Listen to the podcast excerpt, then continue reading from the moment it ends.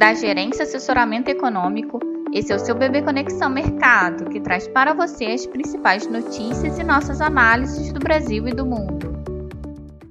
Bom dia, quarta-feira, dia 19 de julho de 2023. Eu sou Adriana Lima e vou apresentar um panorama sobre os principais mercados. No exterior, a temporada de balanços e dados do setor imobiliário nos Estados Unidos devem direcionar os ativos. A agenda do dia conta com indicadores do setor imobiliário dos Estados Unidos, como licenças para construção e casas novas construídas. Além disso, o Departamento de Energia divulga os estoques de petróleo e seus derivados, além do Tesouro Americano fazer leilão de T-bonds de 20 anos.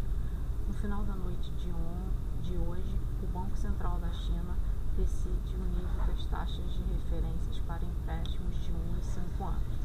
Após o fechamento dos mercados, a IBM, a Netflix e a Tesla divulgam seus resultados. Na zona do euro, o índice de preços ao consumidor, o CPI, saiu da estabilidade em maio para alta de 0,3 na comparação mensal de junho, como esperado.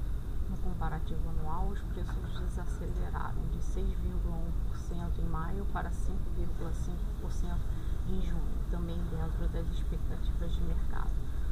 O núcleo do CPI, que exclui energia e alimentos, acelerou de 5,3 para 5,5 em junho. Os analistas já acreditavam nessa aceleração que poderia ser causada por efeitos de base relativos a 2022. No Reino Unido, o CPI avançou apenas 0,1% no comparativo mensal de junho, marcando uma forte desaceleração em relação à alta de 0,7% em maio, abaixo da alta esperada de 0,4%.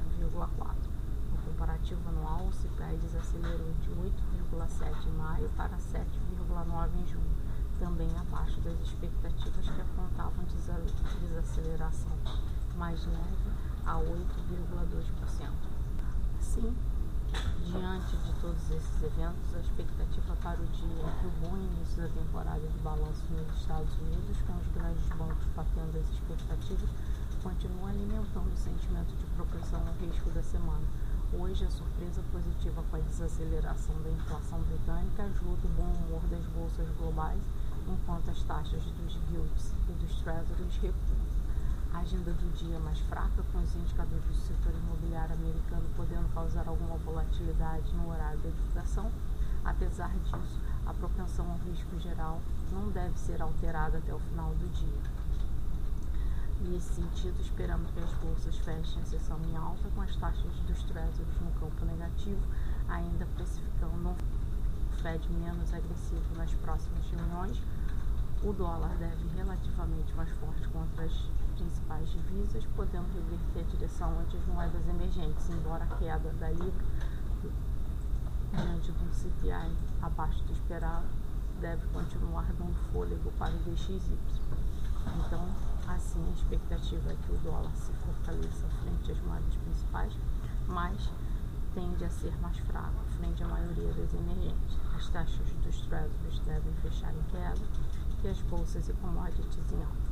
E esse movimento esperado para o cenário externo deve influenciar os nossos ativos locais no dia, em dia de agenda considerada mais fraca no ambiente interno, destaque apenas para a divulgação da segunda prévia de julho do IGPM, que cedeu 0,72% após a variação negativa de 1,78% no mês de junho.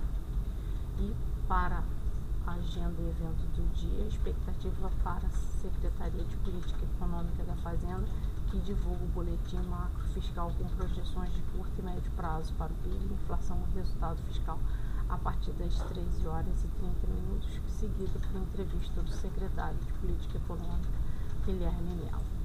Diante disso, e também olhando para uma agenda esvaziada política por conta do recesso parlamentar, acreditamos que o direcionamento dos negócios internacionais tem uma influência sobre os nossos ativos locais no dia, com queda para o dólar frente ao real, juros também em queda, seguindo as taxas dos treasuries e o Ibovespa em alta, refletindo as bolsas e commodities globais. Desejamos a todos um bom dia e bons negócios.